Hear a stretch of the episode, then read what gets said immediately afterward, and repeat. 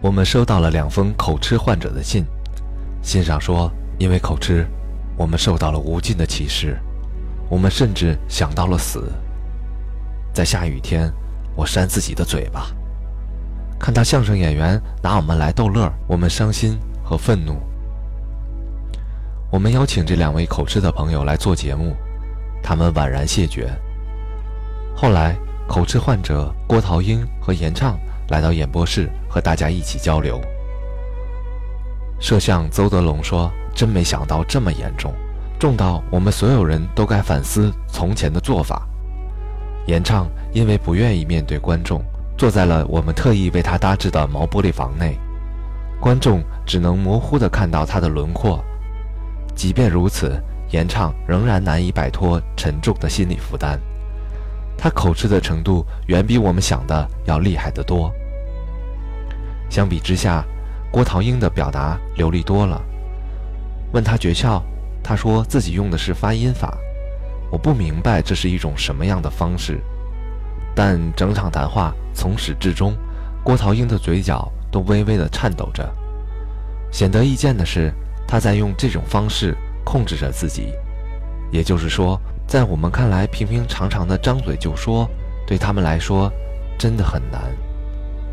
严畅隔着那层模糊了他面容的玻璃，费力地表述着，有时候一句话要开头三次才能断断续续地说完。我们和中央电视台网站联动，也有很多网友在参与这场讨论，留言大概有。口吃不算病，但是要人命。其实口吃的人看着很老实，可是他们的脑子是很聪明的。我来说一招吧，说不出话的时候可以拍拍耳朵。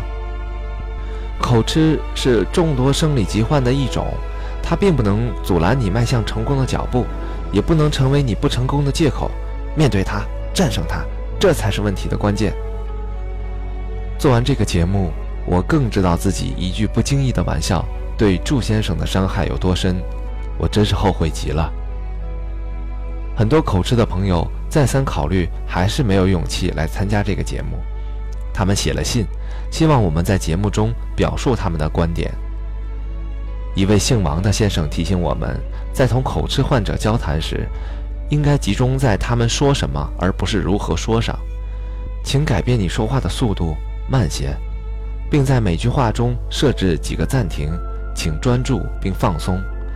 如果他们卡壳时，不要看别处，同时也不要死盯着他，不要打断他们的话，也不要帮助他们完成句子，比如慢些、放松、吸口气之类的建议是没有帮助的，这反而会加重紧张，导致他们更严重的口吃。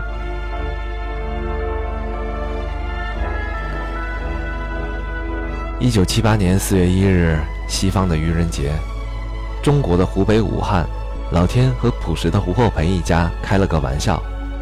老胡家这天迎来了咕咕坠地的儿子胡一周。周周被诊断为唐氏综合症，也就是人们常说的先天愚型。